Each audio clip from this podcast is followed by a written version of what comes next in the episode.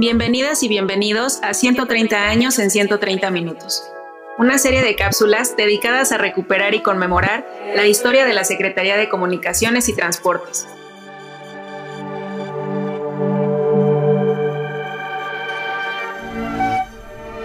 Hoy hablaremos sobre la radiotelegrafía como antecedente de la radiodifusión en México.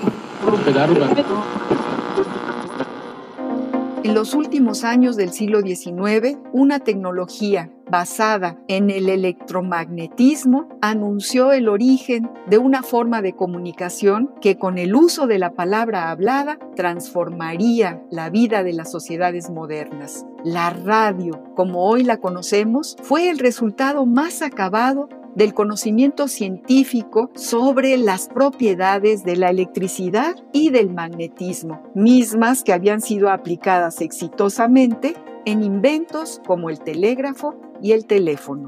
Reconocida como el antecedente más claro de lo que en el siglo XX se denominaría radiodifusión. La radiotelegrafía o comunicación sin hilos permitió enlazar a larga distancia por razones comerciales, militares, diplomáticas y de transporte, permitiendo sobre todo a los grandes transatlánticos alertar sobre su ubicación, tiempo y arribo a los principales puertos del mundo. Este tipo de comunicación fue la base de las transmisiones radiofónicas, las cuales se hicieron realidad en México a partir de 1900, año en que los experimentadores montaron equipos y antenas para enviar y recibir mensajes hablados.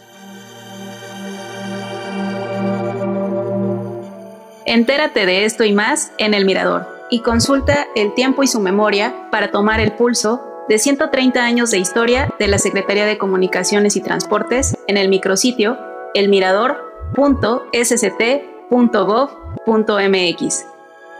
Gracias por escucharnos y hasta un nuevo episodio.